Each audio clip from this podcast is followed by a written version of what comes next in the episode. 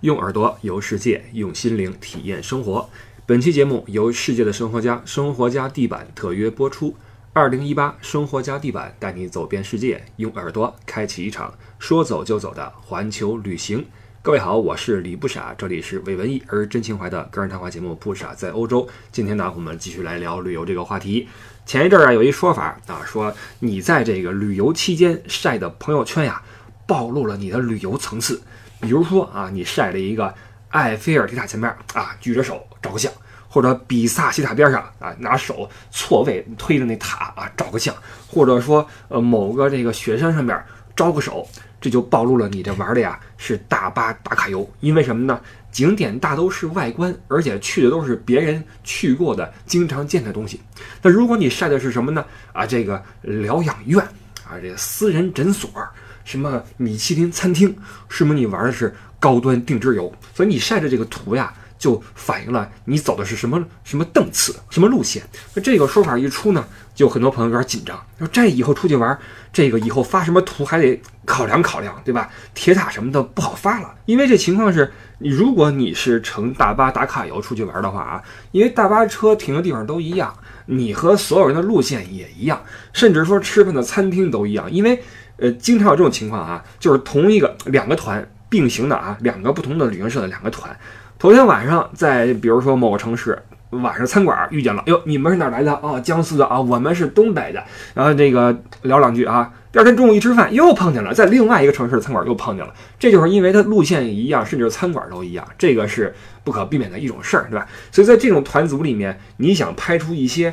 特别不一样的照片比较难。你想吃饭的地儿一样，大巴车停的地儿一样，去的景点一样，你又没时间跑远，那这就是个是个问题啊。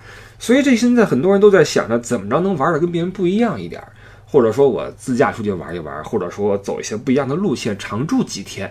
那根据这种想法或者需求呢，今天给各位推荐个地方，那算不上高端定制游，呃，多少还是有一些这个自助游的性质啊，自驾游的性质。但是呢，它能够支持你拍出一些不一样的照片出来。那换句话说，会有一些不一样的体验，对吧？那这个地方它可以满足你对旅游的一些设想。你比如说，可以多放一些时间。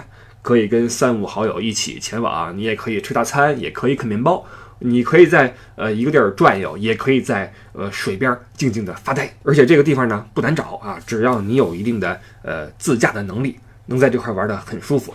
这样的话，如果你是一个晒照狂魔的话，呃，你的朋友圈在此期间应该会比较的与众不同。那这地方是哪儿呢？就是奥地利西部的一个湖区，叫沃夫冈湖区。呃，不论是瑞士还是意大利北部，包括奥地利的西部啊，这个只要是阿尔卑斯山山区，那从来不缺湖泊。当这些湖泊连成一片的时候，那湖区的这个概念就应运而生。那实际上，这沃夫冈湖呢，是一个约定俗成的一个概念，因为它原本是属于一个更大的区域，叫 Zaskammergut。这个区域有大大小小好几十个湖。那这一片地方呢，它是因为旁边的一个旅游胜地的走红，才逐渐被人所认知。那那个旅游胜地就是哈尔施塔特，这个很多人都知道，甚至很多人都去过哈。因为在九七年啊，一九九七年，哈尔施塔特成为了世界文化遗产。那之后去的人就越来越多。那欧洲人本地人去这地方都是自驾，那驾着驾着发现，哎，这周边好多好玩的地方，于是把周边这一片都带火了。那实际上哈尔施塔特，呃，它这么火，一是成名比较早。二呢是它的接纳能力比较强，就是你四五辆大巴车过去有地儿停，能下客，这是它一个巨大的一个优势。那实际上沃夫冈湖它的呃，你要论湖面积的话，比哈尔施塔特更大，景色也不差。所以随着人们的开发，最近也越来越火。所以如果你去哈尔施塔特的话，只要你时间充裕，我建议啊，到这个沃夫冈湖。也就是圣沃夫冈这个地区走一圈，这个圣沃夫冈是小镇子啊，在镇边上这个湖叫沃夫冈湖。那以这个圣沃夫冈为中心的一个区域，一个由十二个湖泊所构成的一个湖区，就被人称为沃夫冈湖区。这个小镇是从中世纪以来啊，就是哈布斯堡他们家这些贵族们喜欢来度假和打猎的地方，所以这个镇的建筑。你跟一些其他的农家小镇来说相比啊，还是更有格调一些。当然了，你别指望这个，呃，它有多富丽堂皇，因为德语区的王室它很少有像法国王室那种对美的追求，巴洛克什么的，德语德语区没有啊，都比较朴实。那哈什亚特有个问题啊，就是它的地势呢是完全狭长的一条啊，几乎只有一条路，怎么去就怎么回，你能停留的时间不会很长，而且它是夹在两山之间，那视野很有限，天气一旦不好，立马就完蛋啊，景色就出不来。那相比之下，圣沃夫冈这个镇子就好一些，因为。它是一个正常的镇子的一个一个形状啊，是个起码你能画个圆出来。那在这个镇中心你还能转转，而且它这个湖区面积大嘛，那么你在湖边的话，你的视野会开阔很多，就没有哈什亚特那种比较逼仄的感觉。哪怕是阴天下雨，你在湖边坐一坐，看看雨景，也挺动人的啊。这跟哈什亚特感觉还不太不太一样。那在这个镇子东头有一个圣沃夫冈教堂，这地方值得一去，因为相对于这么小的一个镇子来说啊。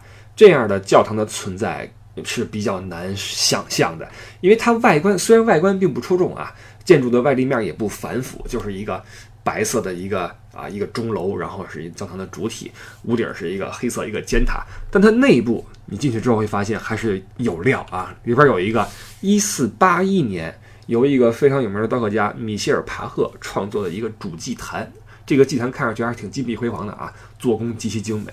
绝对是宗教界的一个艺术宝藏。那这样一个宝藏在这样小的一个地方呢，这个比较难得。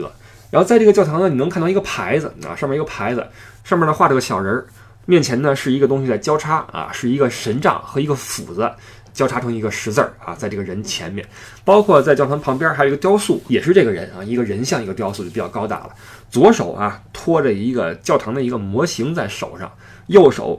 把着一个长斧啊，一长斧，这个人是谁呢？就是当年建造这个教堂的沃夫冈先生。传说啊，不能叫先生啊，就是沃夫冈呃修士。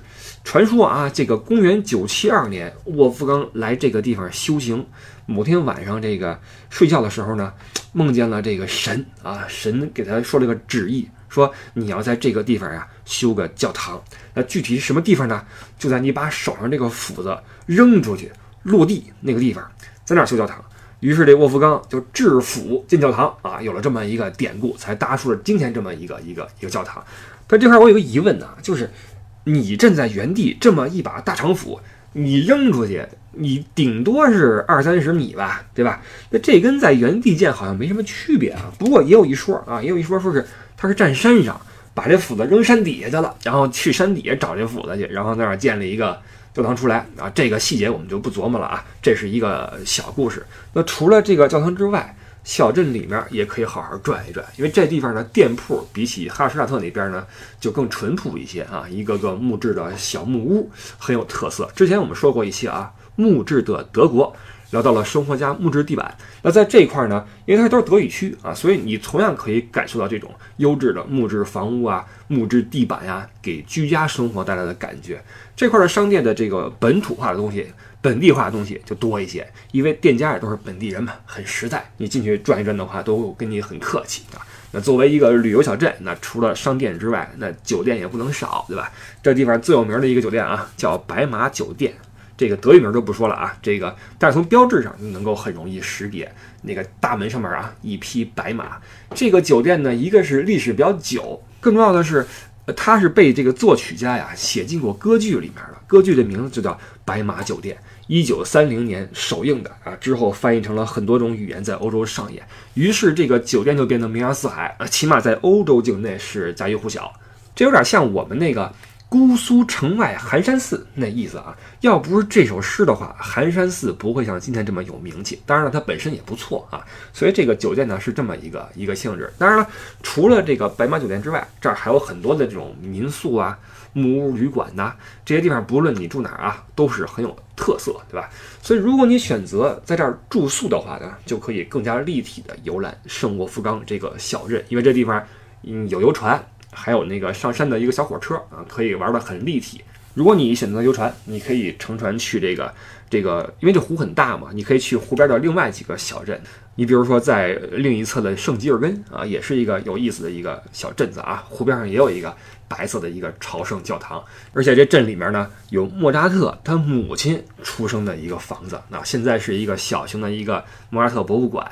这个我们知道城市嘛或者镇子呢，肯定会把出自本地的名人拿出来作为一个一个一个骄傲和自豪，对吧？所以在这个镇子的镇政府啊，这镇中心有一个雕像，就是莫扎特啊，少年莫扎特在拉琴的这么一个一个雕像。这是这个镇子啊，周边你可以乘船去转一转，或者呢，你选择上山，因为圣沃夫冈这个镇子呀，背靠着一个呃沙夫 berg，叫沙夫山，可以这么来来来翻译啊，海拔一千七百八十三米，在附近是一个比较高的一个制高点。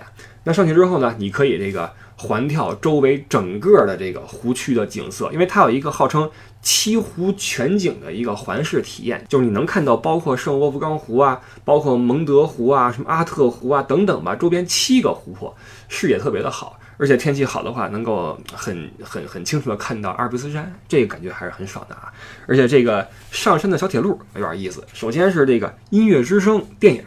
曾经在这儿取过景啊，还有就是，据说这是奥地利境内最陡的一个齿轮转动的这种铁路，呃，开始运营已经是一百多年以前了啊，年头还是有的。那从这个圣沃夫冈这个镇子到山顶，大约是四十五分钟单程啊，这也是大家可以考虑的一个游览方式。上去之后，坐下喝杯咖啡，看看景色，应该是很不错的体验，对吧？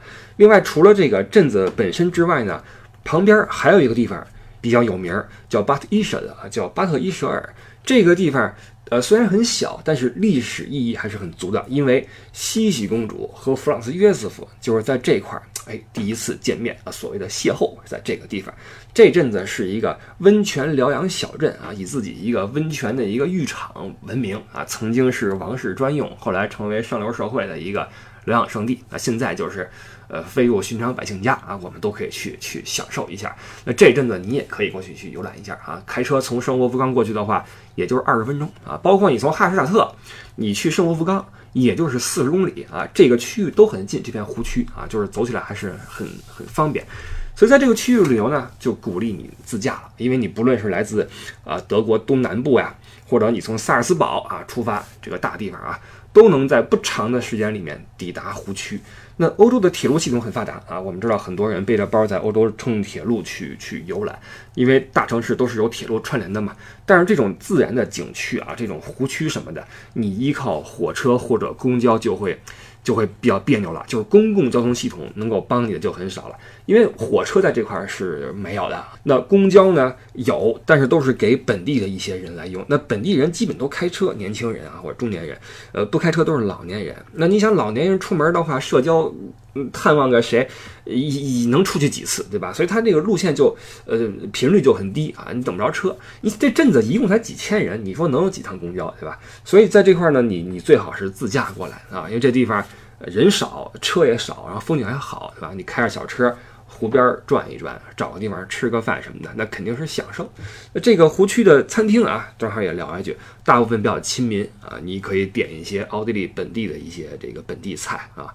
那虽然说在奥地利最有名的是那个。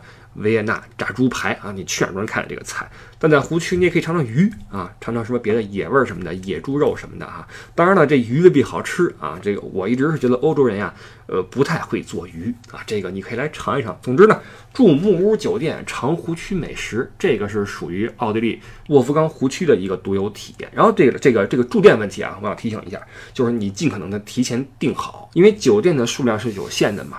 呃，当然了，它有很多这种民宿性质的一些民房作为补充啊。那这些民宿你要注意的是，入住时间不要太晚，不然的话，房东可能就走了。当然，他可能会把钥匙给你留在，比如说门口边上的哪个小盒子里啊，或者放哪儿啊，或者有个密码啊，然后给你留一条子，对吧？但这条子未必你能看懂，嗯，德语的或怎么样啊？然后你想去联系房东的话，打电话又费劲，所以尽可能的还是留出时间，早一点到住处，早点 check in，把行李一放，然后再那个出去再转一转。因为这些木屋酒店，包括那些民宿啊，这个地区的都很有特色。奥地利它我们说了啊，它也是德语区的一部分，所以说它还是大部分是那种德式的那种木架、那种横架式建筑。你比如说那些酒店那些长长的阳台上面啊，铺满了鲜花。你从外面面看过去的话，那粗壮的那种横梁跟鲜花搭配在一起啊，非常的有意思。那这个地方因为它又远离这个城市啊，所以这个房屋都是那种很古朴的样子啊。但你别觉得这个是是是说落后或老旧什么的啊，不是那意思。正是因为这种古朴的风情，它才被这个游人所所喜爱啊。所以在这个湖区住一住木屋啊，是个挺好的一个享受。这种木屋啊，我们延展说一些的话啊，其实承载了欧洲人很长一段时间的田园生活史。因为在最早的时候，没有什么混凝土，没有钢筋，大家都是住木屋。的那田园生活当然并不只是有无限的风光，也有在这个自然中呃生存的艰辛和技巧。在这些没有电的时代，怎么运用大自然的这种这种所谓的馈赠？让生活变得更加的舒适和便捷，这个是摆在当时所有欧洲人面前的一个难题。那这个时候，漫山遍野的木头就给了欧洲人无限的灵感和可能性。你比如说，用木头搭房梁、造房子、建马厩，这是最基本的一些建设。那甚至用木头的可燃性还能给夜晚进行照明。就在我们乐游的时候呢，我们曾经探访一个露天博物馆，去看这个欧洲历史上面的这种木屋生活。当时我是第一次知道啊。那个时候，很多的农民家庭是买不起蜡烛的。那晚上怎么照明呢？如果你要有什么生产需要的话，怎么照明呢？它是用一种可以缓慢燃烧的一种小木棍儿啊，你把这个一端点燃，然后这个举着小木棍儿，这个依稀的这个灯光去灯光依稀的这个火光去照明。而且你从这个木屋的发展上来看的话，比如说这个面积的变化、高矮的变化、窗户的采光性和这个保暖性的这种平衡。诸多的细节啊，你能看到欧洲这种农村生活、田园生活的一种变迁，这里面就体现了很多劳动人民的这种智慧啊、辛劳啊等等。这里边还是蕴藏着一些呃历史的哈。那在这个湖区啊，我们也能看到很多这种呃手工艺品的这种店。那在这种有山有树有水的地方呢，当地的人呢特别喜欢用木头做手工活儿。就我在那边开车路过的时候，经常看到一些店啊，手工艺品店。全是大量的根雕啊，什么木质的雕塑啊，从工具到艺术品到玩具，特别有创意。因为这都是手工制作的嘛，所以每一个都不尽相同。那做得好的那些雕塑什么的，是有一定的收藏价值的。那这里边就体现了当地人的一种追求，就是不论看起来多么不起眼的呃材料，或者说这个工作性质也好，我做个根雕也好，我做个什么瓶起子也好。我要把它做好，我把这事儿做细致，尤其是那些这个木质的玩具。那去过欧洲的朋友一定会看到过很多欧洲产的那种木质玩具啊！你不论是东欧，在比如说在捷克见到过，也在德国见到过，不论是创意还是做工，都特别招人喜欢啊，特别的有想法、有童趣。那其实从这些小孩手里面的玩具里面，你能看到很多东西出来，比如说审美，比如说工业能力，比如说民族气质等等。那在这个欧洲的玩具史里面。木质玩具是其中的一大组成部分，因为这种材料是唾手可得，对吧？这边的林子也多，而且这个冬天的时候，农闲季节，农夫干什么呢？就跟家去做木头活，然后去做玩具也好，做工具也好，所以木质玩具特别特别多。那这里边让我比较服的一种啊，有一种木质的模型，那个是特别的厉害。我在纽伦堡的玩具博物馆里边看到过，纯粹是收藏级别的一种模型啊，它是一个大 house，一个 house 的一个。剖面啊，一个切面，它会把这个 house 里面的房屋里面的各个层的各种家具，小衣柜啊、小床啊，包括小的这种灶啊、小锅、小人儿啊。都给你还原出来，做成一个完全和当时的那个这个这个生活一样一样的一个微缩模型，而且都是可以动的哈，小人可以动，那个锅是可以可以从灶上拿开的，就像我们那个玩的小过家家一样。但是它做的极其的精细，都是木质的，这个绝对属于收藏级别的玩具啊，纯粹是是观赏和把玩用的。你说能把这个木头做到这个份儿上，从这儿你能看出来这个木头这个材料所承载的欧洲人对生活的一种态度啊。那其实这种态度呢，就是我们被我们反复提及的一种精神，就是工匠精神，对吧？因为在这片树林子里面，呃，人们学着忍受寂寞，然后学着热爱生活，然后去追求完美。那在这种精神的感召之下，欧洲在近代史上能有着如此多的飞跃式的发展，我觉得并不是一个很奇怪的事情。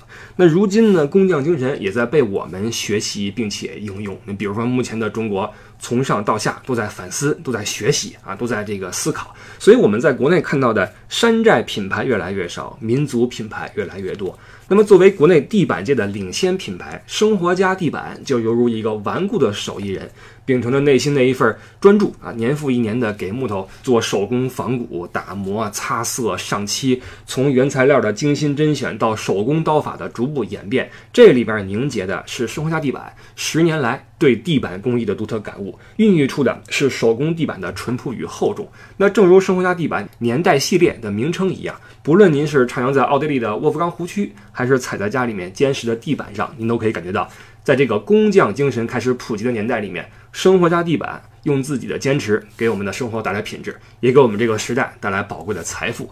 用耳朵游世界，用心灵体验生活。感谢生活家地板，让我们继续热爱旅游，热爱生活。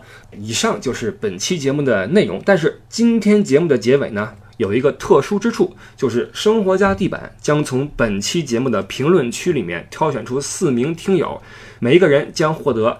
二百元洗点卡一张，所以请各位还是不要吝惜您的精彩评论，留下你的足迹，说不定好运就会降临。OK，感谢您今天的收听，我是李不傻，我们下一期不傻在欧洲再见，各位拜拜。